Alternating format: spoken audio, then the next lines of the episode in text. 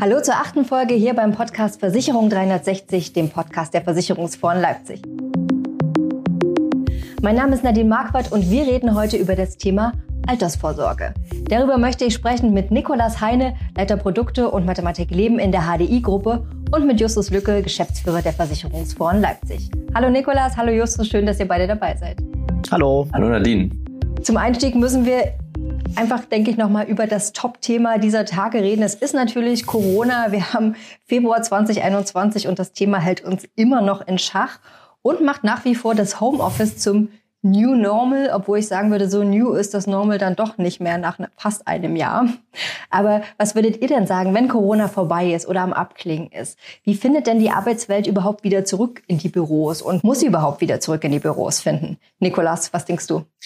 Ja, Nadine, das ist eine Frage, die uns, glaube ich, äh, alle total umtreibt. Äh, ich bin jetzt gerade, äh, komme ja aus dem Rheinland hier und wir haben heute gerade Altweiber und da blutet einem auch zuge zugereisten Rheinländer so ein bisschen das Herz. Ne? Normalerweise wären jetzt die tollen Tage, Krawatten werden abgeschnitten und es wird gebützt und so. Das ist alles schon alles sehr, sehr ungewöhnlich und ja, müssen wir alle ja auch irgendwie, irgendwie mit umgehen und dann einfach noch durchhalten. Ähm, ja, gerade findet natürlich aktuell sehr, sehr viel auch, äh, sag mal, zu Hause auch statt, in den Homeoffices. Ähm, wir bei uns haben das erstmal, glaube ich, auch ganz gut auch erstmal erstmal hinbekommen, auch technisch und so. Aber das sind ja auch nicht nur technische Fragen, sondern das macht ja etwas auch, auch mit, mit einem. Und äh, irgendwann ähm, spüre ich auch ganz persönlich, aber das höre ich auch aus meinem Team, so die Sehnsucht auch so ein bisschen wieder nach Gemeinsamkeit, together und nicht nur irgendwie sich am Bildschirm so unterhalten, zu telefonieren und so. Das ist ja auch unglaublich anstrengend. Und äh, ich bin der sehr festen Überzeugung, dass es den Weg zurück auch, auch, auch geben muss. Sicherlich alles flexibler. So ein groß, groß, großes Wort ist natürlich so, ähm, äh, so das, das New Normal, dass es sicherlich geht in so Richtung Hybrid, mehr Flexibilität. Ähm, das ist sicherlich so der Weg, der die Zukunft sein muss und sein sollte. Und den, den gehen wir auch. Ne? Und hoffentlich auch relativ zeitnah. Ist es so bei euch, Justus? Ja, also ich glaube, um da den Mathematiker wieder rauszuholen, ich glaube da an eine Normal- bis Log-Normal-Verteilung, was es so an äh, der Hybridisierung des Arbeitens da geht. Also ich glaube, wir sehen das ja auch so. Es wird ähm, die angenehmen Seiten des Homeoffice werden wir sicherlich auch behalten. Also es, ich gehe davon aus, dass der Großteil der Kollegen schon ähm, zumindest so in einen oder anderen Tag Homeoffice mal mit einstreuen wird. Aber ich glaube auch, dass die Kollegen sich insbesondere, ob der doch sehr geringen Kontakte, sehr wieder drauf freuen, der Großteil auch wieder mit den Kollegen in Austausch zu gehen. Und man merkt ja doch, das Büro ist ja doch an vielen Stellen mehr als einfach nur Arbeit. Und deshalb ähm, bin ich da schon von überzeugt, dass man die gar nicht unbedingt zurückziehen muss, sondern sie sich schon selbst dahin gezogen fühlen. Und ich glaube, mit Zwang wird da gar nichts gehen. Ähm, man muss das so angenehm wie möglich gestalten, was man ja in der Vergangenheit auch schon gemacht hat, einfach durch die verschiedenen Rahmenbedingungen und einfach mit den Kollegen auch zusammen in Austausch zu gehen, gerade wenn man die Agilisierung der Projekte, der Tätigkeiten auch sieht. Das braucht einfach viel Austausch, äh, kurze Wege, das wird immer mehr erforderlich sein. Ähm, ich glaube, man muss hauptsächlich darauf aufpassen, dass keiner verloren geht dabei. Ich glaube, es gibt schon die Tendenz, dass es den einen oder anderen gibt, der dann eventuell im Homeoffice so ein bisschen verschwindet. Und wenn da keiner, keine Führungskraft, kein Kollege mit dabei ist, der ein bisschen Auge drauf hat, dass da keiner versinkt, auch ähm, da, das könnte gefährlich sein. Aber ich glaube, da wird auch viel für getan, dass man sich um die alle Mitarbeiter kümmert, wird, glaube ich, eine sehr hervorgehobene Aufgabe auch von jeder Führungskraft in Zukunft sein, da drauf zu gucken, dass einfach alle ihre Aufmerksamkeit bekommen und auch auf dem zwischenmenschlichen Bereich. Und daher ähm, bin ich ganz zuversichtlich, dass wir da auch gerade gewisse Meetings dann natürlich einfach mal digital stattfinden, dass auch die eine oder andere Reise nicht sein muss, die man sonst vielleicht gemacht hätte, weil man gedacht hätte, es wird erwartet. Aber generell, glaube ich, freuen sich alle drauf wieder, dann auch mit den Menschen so face to face bei einer Tasse Kaffee dann zu sprechen. Corona hat ja nicht nur unser Arbeiten und unsere Arbeitswelt ziemlich verändert, sondern bei vielen Menschen auch das Bedürfnis nach Sicherheit erhöht. Und damit kommen wir zum eigentlichen Thema unseres Podcasts heute, nämlich zum Thema Altersvorsorge. Dass das äh, Bedürfnis nach Sicherheit erhöht ist, das hat eine Studie herausgefunden, die die Versicherungsforen gemeinsam mit dem HDI durchgeführt haben zur Zukunft der Altersvorsorge. Justus, welche Auswirkungen hat denn Covid-19 auf die Bedürfnisse in der Altersvorsorge? Ja, eine sehr vielschichtige äh, Auswirkung und man kann sagen, so ähm, zum Glück wird es sie nicht komplett ad absurdum führen sozusagen, aber zum gewissen Maße hat es dann auch wieder einen anderen Fokus gesetzt. Also wir haben so ein paar spannende Details herausbekommen. Beispielsweise entgegen dem äh, Digitalisierungswahn oder der des großen Themas Digitalisierung ist eigentlich durch Corona das Thema persönliche Beratung noch mal viel wichtiger geworden, hat einfach noch mehr an Bedeutung gewonnen, denn so aus dem Nimmer heraus, so eine Krise ist ja etwas, was noch nie jemand erlebt hat. Das heißt, es hat keiner ein Patentrezept, wie ich damit umgehe. Das heißt, die Menschen haben schon eine große Unsicherheit. Was heißt das? Was bedeutet das? Auch gerade für die Zukunft. Kommt vielleicht die nächste Pandemie? Wann kommt die? Ähm, da gibt es ja schon viele Diskussionen und in solchen unsicheren Zeiten, wenn ich meine bisherigen Muster einfach nicht anwenden kann, dann brauche ich einfach jemanden, der mir mit Rat und Tat beiseite steht. Und das sind dann halt am Ende Menschen und doch nicht Maschinen. War es sehr spannend zu sehen, dass quasi so die Erstinformation auch insbesondere über Vertriebspartner sich gegenüber ähm, den Vorjahren fast verdoppelt hat. Wir hatten ja, was ja sehr spannend war in der Kontext, diese Befragung schon mal in der Vor-Corona-Zeit durchgeführt und hatten da ja auch einen ganz guten Gradmesser, was sich jetzt durch Corona konkret verändert hat. Und das war ähm, der Zuspruch, wie gesagt, der sich da fast verdoppelt hat. Was sich dann auch in dieser Unsicherheit aus oder gezeigt hat, war, dass auch positiv gesehen das Thema äh, Aufschieben der Altersvorsorge oder Prokrastinieren in Neudeutsch sozusagen ähm, auch sehr stark abgenommen hat. Während nämlich vorher äh, die Menschen allgemein stark gesagt haben, okay, ich schiebe das eher vor mir her, weil es ja die Zukunft ist ja weit weg, hat man dort gesehen, dass es signifikant weniger Menschen waren, die gesagt haben, na, ich kümmere mich mal irgendwann drum, sondern sie einfach sehr stark gesagt haben, gut, jetzt gerade in so einem Moment, wo Unsicherheiten da sind, muss ich mich einfach mit dem Thema auseinandersetzen, muss ich einfach tun. Also dieser Call to Action war einfach da.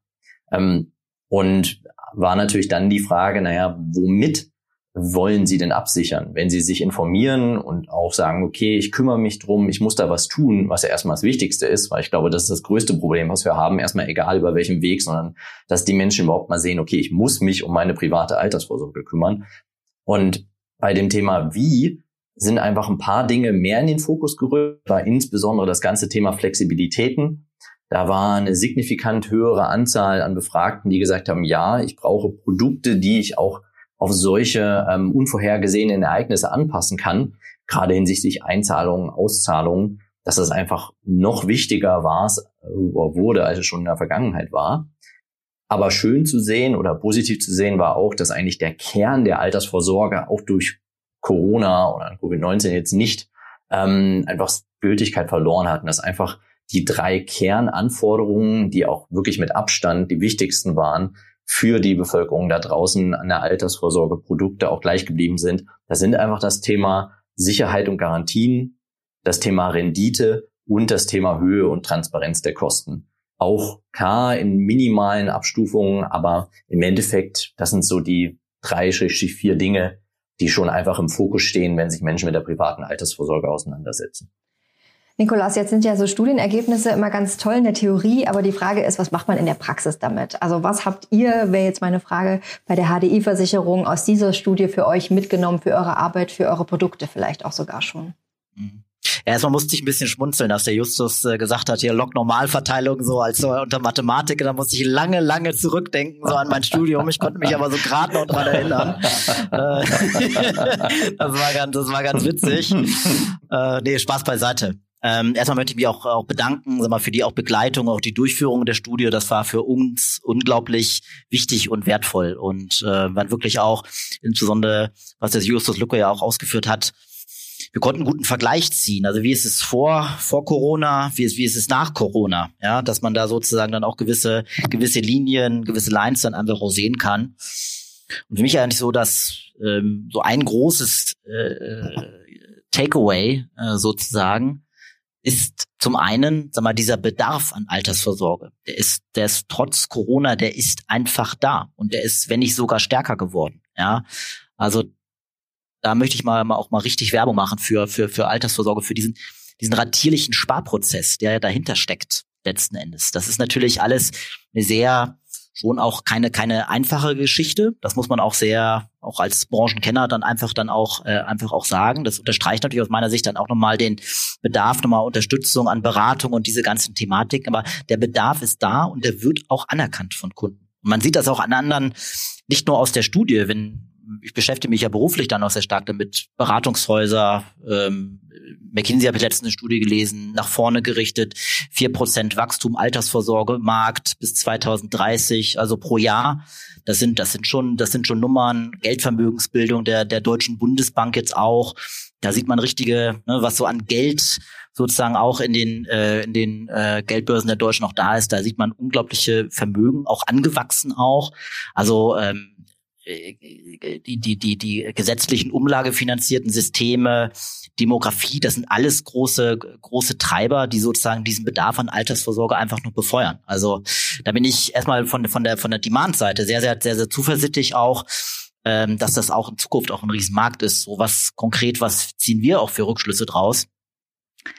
Ähm, der Justus hat es gesagt, Sicherheit, Garantien, das sind, das sind Themen, die uns auch als, als Lebensversicherungsindustrie stark umtreiben. Das muss man, das muss man sagen. Und das halt in einem ausgewogenen Mix auch, auch, auch, sag mal, äh, hinzubekommen, auch herzustellen, zu produzieren, zu bauen.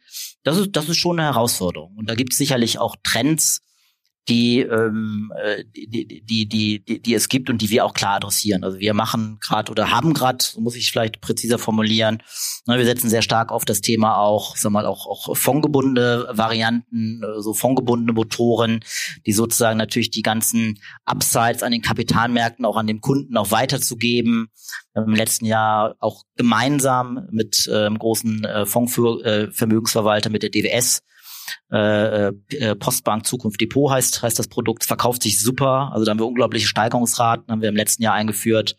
Das ist sozusagen für unseren Bankpartner Postbank, Deutsche Bank, aber jetzt auch, sagen wir, für unsere ähm, sag mal, klassischen Vertriebskanäle, Ausschließlichkeit und Makler äh, für die HDI, Clever Invest heißt das, ähnliche Bauart, ne, wo wir sozusagen ganz stark in diesen fondgebundenen Bereich auch reingehen und äh, das ist das das ist schon die Zukunft und ähm, das sehen wir einfach dann auch mit äh, dieser Studie dann auch klar belegt und das sind auch ganz ganz wichtige Punkte, die wir dann auch sag mal für zukünftige Going Forward Themen dann einfach dann auch auch mitnehmen werden. Ne? Was sind denn neben der Kundenperspektive weitere Treiber, die bei der Gestaltung einer zukunftsfähigen Altersvorsorge zukünftig eine Rolle spielen können oder spielen werden? Nikolas, was denkst du? Ich glaube, sag mal, wenn man sich auch, auch genau mit dem Begriff Kunde dann auch, auch beschäftigt, ne, ich in meiner Rolle, ich bin jemand, der gemeinsam mit meinen Teams, wir, wir stellen diese Produkte her, aber sich damit zu beschäftigen, wer ist eigentlich unser Kunde? Und sozusagen jetzt nicht, ich sag mal so plakativ im stillen Kämmerlein Produkte zu entwickeln, sondern das sozusagen in einem interdisziplinären Modus dann auch hinzubekommen. Ne? Gemeinsam mit Vertriebspartnern, die natürlich dann auch sag mal, Lebensprodukte auch verkaufen, aber auch gemeinsam mit, mit dem Endkunden. Also das wirklich auch genau zu hinterfragen. Das ist ein, ein Diskussionsmodus, sozusagen nicht, nicht alles geht. Das muss äh, aber genau in diesem Dreieck, das sozusagen dann auch, äh, auch voranzutreiben. Wir haben da auch verschiedene Initiativen auch, auch gelauncht, äh, auch mit Maklervertrieben. Hashtag Handschlag ist so ein Beispiel der Jukunft, wo wir sozusagen auch, ähm, sag mal, Vertriebspartner auch eng in unsere auch äh, Produktentwicklungsideen auch, auch mit einbinden, auch Produkte auch weiterzuentwickeln. Und da ist auch die Initiative mit den Versicherungsforen Leipzig, ne? wirklich diese Studie, Endkundenbefragung, das ist dann ein ganz, ganz wichtiger Baustein. Und das wollen wir halt auch äh, zukünftig weiter, weiter vorantreiben, weil das ist äh, am Ende des Tages äh, muss, muss es der Kunde dann auch, dem muss es dann auch schmecken, ne? Und dem Vertriebspartner muss es auch schmecken. Und dieses Gesamtgebilde dann äh, herzubekommen, dieses Together, das ist mir persönlich sehr wichtig und das ist für mich so ein, so ein, so ein Haupttreiber für die Zukunft auch. Justus, wie, wie siehst du das? Ja, also ich finde das wirklich sehr beeindruckend, wie ihr das auch ja nicht erst seit gestern, schon seit längerem da vorantreibt. Wir haben ja da die Freude schon über längere, mehrere Jahre da gut zusammenzuarbeiten an verschiedenen Punkten. Und da fand ich es wirklich sehr schön, dass ihr wirklich versucht habt, diese Quadratur des Kreises aus Kunde, Vermittler, aber auch äh, Unternehmen wirklich sehr gut hinzubekommen, wirklich versuchen, alle Punkte da unter ein Dach zu bringen. Und daher hat mir insbesondere auch die Zusammenarbeit im Rahmen der Studie da sehr viel Spaß gemacht. Aber ich fand, noch so als Ergänzung so ein paar Aspekte, die man natürlich auch nicht außer Acht lassen darf, die es ja doch sein müssen. Ich sage mal, natürlich ist auch der Kapitalmarkt natürlich ein Treiber für die Altersvorsorge in der Form, dass wir alle, jetzt nicht nur die Lebensversicherer, sondern alle Unternehmen, die irgendwas rund um Vermögensaufbau, Altersvorsorge machen, natürlich im gleichen Markt agieren. Das heißt, das Thema Niedrigzins, das Thema Volatilität, das Thema Aktienmärkte, das hat natürlich einen großen Einfluss darauf, was für Tien kann ich bieten? Wie sieht das Renditepotenzial aus? Da muss ich halt dann einfach auch in risikoreichere Anlagen gehen, um überhaupt eine sinnvolle Altersvorsorge betreiben zu können, weil das ist aber auch natürlich ein steter Tropfen nur den Stein, der auch beim Endkunden und Vermittler erstmal ankommen muss, weil wenn man früher mit sechs Prozent aufs Tagesgeld oder sowas äh, irgendwie mit der Rendite arbeiten konnte, da hatte man ganz andere Anforderungen. Ich glaube, dass das einfach ein Treiber ist, der auch in Zukunft die Altersvorsorgelandschaft ähm, nur von Versicherungsunternehmen, sondern allgemein auch stark treiben wird. Und neben dem Thema Vermittler, den du, das du ja angesprochen hattest, glaube ich auch, dass die Digitalisierung, auch wenn das wieder ein blödes Buzzword ist, ähm, schon da auch ein Treiber sein wird, um Lebensversicherer auch noch weiter zukunftsfähig zu machen und dort dann auch zukunftsfähig zu behalten. In der Form, dass man einfach äh, jetzt auch verschiedene Startup-Initiativen, die in Form, wie kann ich mit Gamification den Ansparprozess gut gestalten, wie kann ich den Kundenprozess noch einfacher machen, dass der noch angenehmer ähm, seine Altersvorsorge machen kann, dass er noch transparenter sieht, wie sein Vermögen ist, welche Kosten es gibt. Und diese Zugangskanäle ist einfach noch viel einfacher für den Kunden anmachen. Das werden zwei Punkte sein, noch darüber hinaus, die, glaube ich, sehr stark die Zukunft der Altersvorsorge beeinflussen werden und also wirklich positiv, weil gerade in den beiden Bereichen auch Versicherer und gerade auch der HDI sich da sehr positiv, glaube ich, positioniert hat und auch wird an der Stelle. Ja, wenn wir wieder zu den Kunden und Kundinnen vielleicht mal zurückkommen, es ist ja so, Versicherer haben nicht immer unbedingt das allerbeste Image, wenn wir an 2020 denken und das Debakel um die Betriebsschließungsversicherung hat, glaube ich, jeder direkt was vor Augen. Aber wie kann es denn gelingen, und vielleicht Nikolas an dich zuerst die Frage, wie, wie kann es denn gelingen für die Versicherer, ihre Stärken, sowas wie Transparenz, Vertrauen und Sicherheit, denn wirklich und am besten zu den Kundinnen und Kunden zu transportieren?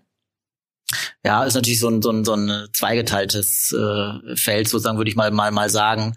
Sicherlich richtig, dass das Image ist möglicherweise, ich antworte mal etwas allgemein, etwas vielleicht nicht das Beste. Ich kann mal nur sagen, hier arbeiten wirklich auch, äh, zumindest in unserem Hause, tolle, klasse Kollegen und das Image ist vielleicht etwas äh, falsch gezeichnet. Ne? So würde ich das vielleicht mal, mal so sagen. Aber ähm, um den Punkt nochmal aufzugreifen, jetzt speziell auch Altersvorsorge, Lebensversicherung, wenn man sich da mal vor Augen führt, was steckt ja eigentlich dahinter? Das ist natürlich etwas sehr, sehr langfristiges, ist ja ein, ein Leistungsversprechen, was, was, was wir sozusagen unserem Kunden geben, der nicht wenig Geld einfach dafür dann auch monatlich dann auch anspart. Wir reden hier, das sind Vertragslaufzeiten 50, 60, das ist ein, ist ganz, ganz langer Zeithorizont.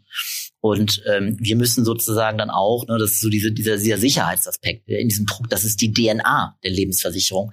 Das ist schon wichtig, ne? Und um diese Leistungsversprechen dann auch, auch zu geben. Das, und das muss man dann auch halten. Ne? Also alter Kaufmannsgrundsatz, was man versprochen hat, das muss man auch halten. Das ist ein sehr, sehr hohes Gut. Damit äh, ähm, den muss man dann noch einlösen.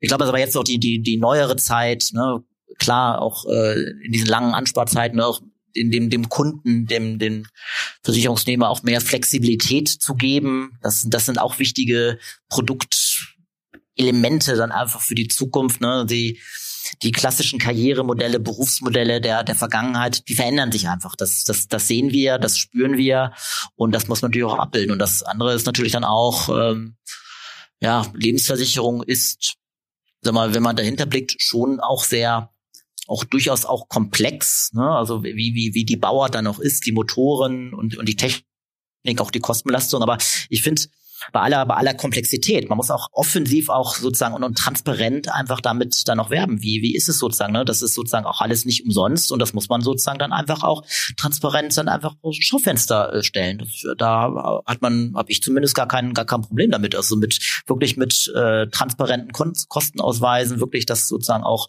auch zu sagen, ne? wir sind ein, ein, ein freies Land. Ne? Das ist wie, wie, wie, wie in einem normalen Schaufenster, in einem äh, Ladenlokal irgendwie, da steht dann einfach ein Preis drauf. Und ich finde einfach, äh, jetzt, jetzt Spaß beiseite, ne? so Flexibilität, wirklich dann auch diese Versprechen auch langfristig auch einzuhalten, Transparenz, das, das sind, das sind gerade für die Lebensversicherung sind das ganz zentrale Elemente. Ja, dem kann ich quasi nur zustimmen und möchte so ein, zwei andere, ein, zwei Themen da nochmal mit aufwerfen. Und zwar, also ich glaube auch, die Branche ist deutlich besser als der Ruf. Wenn ich mir mal anschaue, wenn man gerade so seit 2080 das zurück anschaut, was dann äh, im Bankenkontext geschehen ist und wie doch äh, die Versicherungsbranche dort dann quasi durchgegangen ist. Und ich meine, ich habe selber noch ähm, bei euch im Unternehmen damals äh, Verträge in gehabt, die wurden irgendwie, die waren 80 Jahre im Bestand, also noch aktiv. Also wenn man die Langfristigkeit, in der auch die Versicherer in der Historie quasi ihre Versprechen auch erfüllt haben, sieht, dann ist das aus meiner Sicht einfach nicht gerechtfertigt, dort so einen Shell zu machen. Das ist natürlich sehr stark geprägt durch gerade so die 90er und Anfang 2000er Jahre. Ähm, das Thema jetzt Niedrigzins gegenüber hohen Zinsen damals, da einfach ein bisschen den negativen Eindruck stärken. Das wird sich, dreht sich jetzt meiner Meinung nach schon und wird sich auch in Zukunft noch stärker drehen, weil man dann halt sieht, okay, die Rendite, die so ein Versicherungsprodukt jetzt und auch über die Zeit gegeben hat, ist sehr viel wert im Verhältnis zu dem bei der Sicherheit, die es gewährt, bei dem gegenüber dem, was man sonst am Kapitalmarkt da bekommen kann. Und da wird es einfach wichtig sein, dass die Branche noch selbstbewusster das auch kommuniziert. Ich meine, tue Gutes und spricht darüber. Wobei natürlich das alleine nicht helfen wird, weil natürlich wird jeder denken, die Versicherungsbranche wird sagen, dass sie da gut durchgekommen ist. Ähm, das muss noch mehr dann auch natürlich in den Köpfen verankert werden. Das sind so zwei, drei Aspekte, wo ich sage, zum Beispiel das Thema Finanzbildung. Ich glaube, dass auch die Branche an sich äh, rund um ihre Produkte noch mehr mit, äh, wie ist denn, was ist denn überhaupt eine Rendite, wie entstehen denn Garantien, also auf einem Level, wie das auch der Autonormalverbraucher verstehen kann, um dann auch die Leistung einer Versicherung besser einschätzen zu können, wird ein Aspekt sein. Und dieses Thema Transparenz ist für mich auch mit der heutigen Generation insbesondere auch wieder mit ähm, verschiedenen äh, digitalen Kanälen da natürlich verbunden. Wenn ich mir vorstelle, dass ich jetzt analog äh, Startups wie Peaks oder Monkey oder ähnliches dort dann eine Integration habe, wo ich jeden Tag, wenn ich möchte, irgendwie den aktuellen Stand meiner Altersvorsorge, die darin enthaltenen Kosten, ähm, die Wertentwicklung auch mit eventuell zusätzlichen Erläuterungen, Erklärungen bekomme,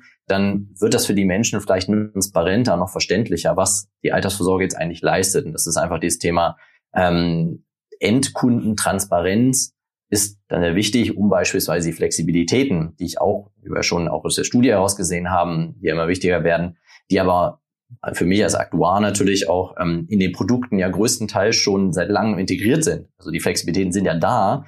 Es wird trotzdem als unflexibel wahrgenommen. Also muss ja irgendwo was in der Wahrnehmung nicht ganz stimmen. Und das hat mit Kommunikation und eventuell auch Zugangsmöglichkeiten aus meiner Sicht im Wesentlichen zu tun.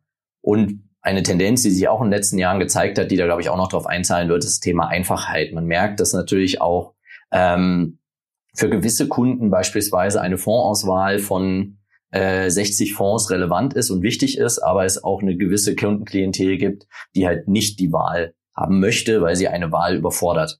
Also nicht eine zu große Wahl. Und da ist es dann einfach, die Produkte einfach transparent simpel zu gestalten oder zumindestens eine Variante so darzustellen, dass der Kunde sie als einfach und verständlich wahrnimmt. Und das schafft dann auch Vertrauen. Und dann wird das Image, glaube ich, auch besser werden, auch wenn Versicherer, weil sie ja meistens dann mit dem Kunden zu tun haben, wenn es ihm nicht so gut geht, außer vielleicht eine Altersvorsorge, das ist ja auch nochmal ein schöner Aspekt, dann ähm, immer einen gewissen negativen Touch haben werden. Das wird man nicht komplett drehen können wahrscheinlich.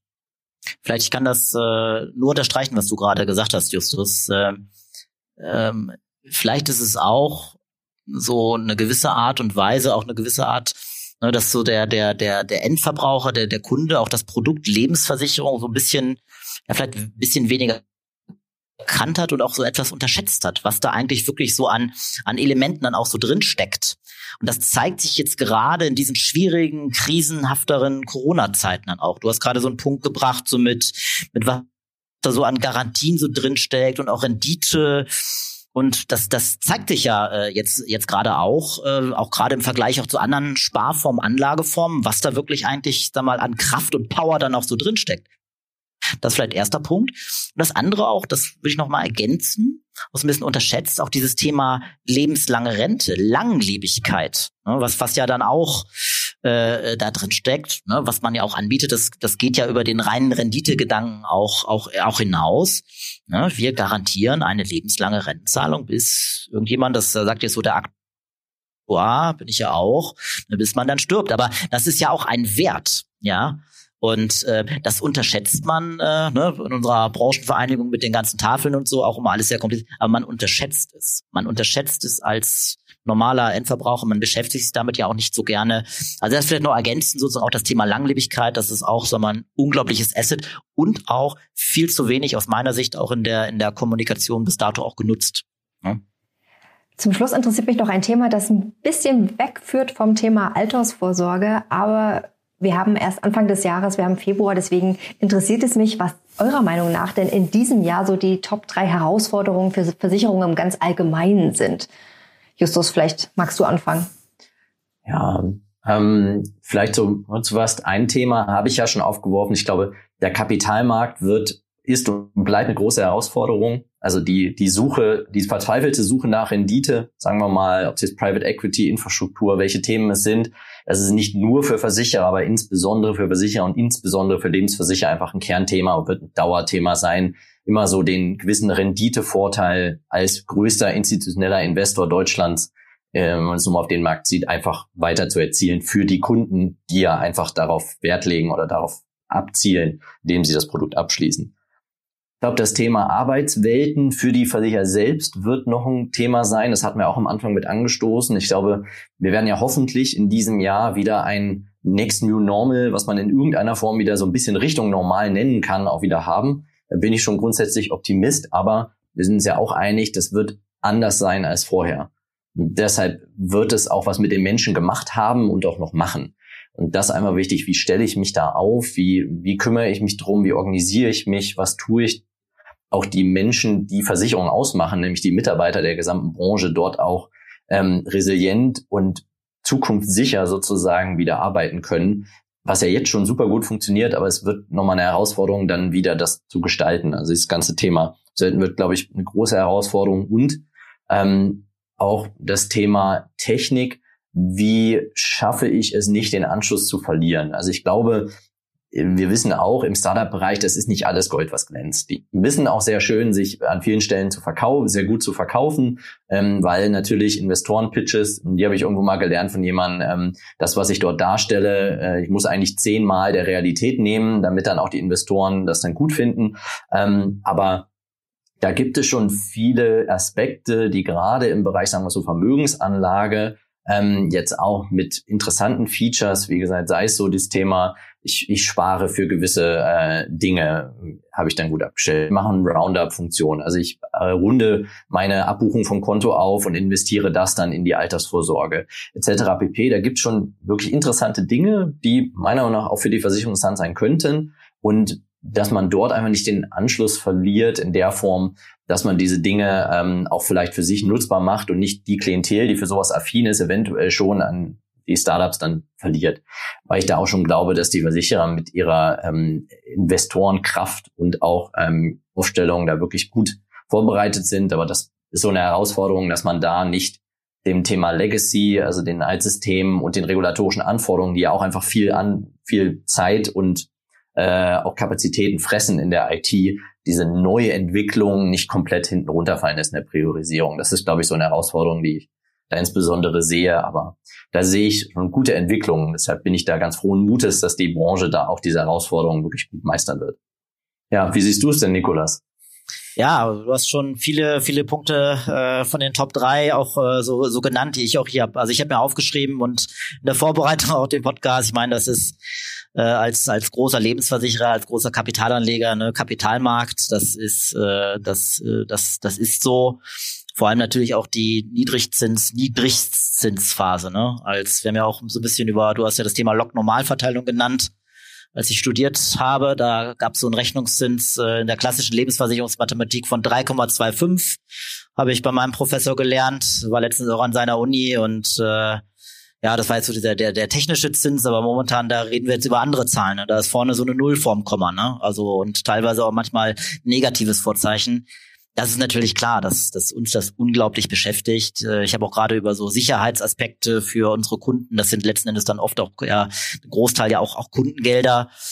Also das äh, ist schon die, die äh, eine sehr sehr große Herausforderung. Da äh, das das das war so auch im letzten Jahr. Das hat sich jetzt natürlich durch durch Corona nochmal noch mal noch mal verstärkt. Das andere Thema ist jetzt auch, möchte ich nochmal aus einer anderen Perspektive vielleicht nochmal beleuchten, Regulatorik. Ähm, natürlich, ähm, und der muss man sich ja auch berechtigterweise ja auch stellen und entsprechend ja auch umsetzen. Ähm, ich denke mal, viele Branchenkollegen werden äh, oder wäre wär, so eine Antwort dann auch, ne, man, man äh, unter den ganzen Themen, da stöhnt und ächzt man immer so etwas, was sozusagen auch umzusetzen ist. Ähm, äh, was einem auferlegt wird. Aber auf der anderen Seite, gerade, bin ich ganz ehrlich, vermisse ich gerade so ein bisschen auch so, so, so eine Entscheidung auch äh, äh so zu, gerade zum Thema Altersvorsorge. Der Justus lacht, ich sehe ihn gerade, ne, so Stichwort Riester und so. Also da würde ich mir gerade so eine, so eine gewisse Guidance auch, auch durchaus wünschen. Ne? Also das sehe ich schon als auch als, äh, als, als großen zweiten Punkt. Und der letzte, dritte Punkt, Corona, Covid, New, New Work, New Normal und diese ganzen Thematiken, ähm, das ist eine Herausforderung, aber es ist von meiner Seite vor allem auch ein, auch ein Wunsch. Ja, dass wir da alle erstmal gut, resilient, gesund, vor allem jeder Einzelne, ob es jetzt Mitarbeiter sind, Kollegen, Vertriebspartner, äh, wer auch immer, dass wir da gesund einfach rauskommen, dass wir da schnell auch rauskommen und das ist natürlich dann dem äh, auch fürs Unternehmen, dass wir das irgendwie gemeinschaftlich irgendwie gewuppt auch bekommen. Ob jetzt dann im Homeoffice oder Hybrid oder dann im Büro, das äh, wird, wird sich dann auch ergeben. Aber das ist eigentlich mein, mein Wunsch, vor allem, vor allem gesund. Das ist die größte Priorität. Das sind so meine Top drei. Da hast du mir gerade noch das aus dem Mund genommen. Ich wollte noch fragen, was du dir denn, wenn du jetzt etwas wünschen könntest, was du dir denn für 2020 wünschen oder 2021 wünschen würdest, hast du ja weggenommen. Aber ich kann nur noch mal ganz kurz das aufzuhören. Ich finde, das Regulatorik ist wirklich so ein bisschen, haben wir auch an vielen Stellen das Thema, sei es jetzt Altersvorsorge der Selbstständige, sei es jetzt Riester, sei es Rechnungszins, ähm, sei es aber auch Provisionsdeckel. Das ist schon so ein bisschen, ich meine, es gibt eigentlich, glaube ich, wenige Branchen, die härter reguliert sind als Lebensversicherung. Und das ist schon an der einen oder anderen Stelle, glaube ich, ein bisschen natürlich recht, aber manchmal auch ein bisschen frustrierend. Und da ähm, bin ich auch dabei, würde ich mich sehr wünschen, wenn wir das da mal irgendwie ein bisschen vorankämen und das tun könnten für die Bürger, für die Menschen da draußen, die wir tun will, nämlich einfach für die Altersvorsorge da ein guter Partner sein und da vielleicht hört's ja irgendeiner dort im schönen Berlin und bewegt sich dann doch mal ein bisschen was. Wir halten fest, 2021 bleibt mindestens so spannend und herausfordernd wie das Jahr zuvor, sowohl was die Zukunft der Assekuranz als auch das Thema Altersvorsorge angeht. Darüber habe ich mit Nikolas Heine und mit Justus Lücke gesprochen, genau über das Thema Altersvorsorge hier beim Podcast Versicherung 360, dem Podcast der Versicherungsfonds Leipzig. Vielen Dank an euch beide. Vielen lieben Dank, Nadine. Ja, total gerne. Danke, Nadine. Hat viel Spaß gemacht. Wenn Ihnen diese Folge gefallen hat, dann können Sie unseren Podcast natürlich gerne abonnieren. Zum Beispiel auf Apple Podcasts, Spotify und dieser und natürlich in allen anderen Podcast-Apps. Wir haben bisher schon über Ökosysteme geredet, über The Next New Normal, Afrika, Sharing Economy und weitere andere Themen. Hören Sie gerne rein und wenn Sie dann immer noch nicht genug haben, dann informieren wir Sie natürlich auch gerne auf den Social-Media-Kanälen der Versicherungsfonds Leipzig über das, was wir so tun. Ich persönlich würde mich freuen, wenn Sie wieder dabei sind bei der nächsten Ausgabe hier beim Podcast Versicherung 360. Vielen Dank fürs Zuhören und bis bald.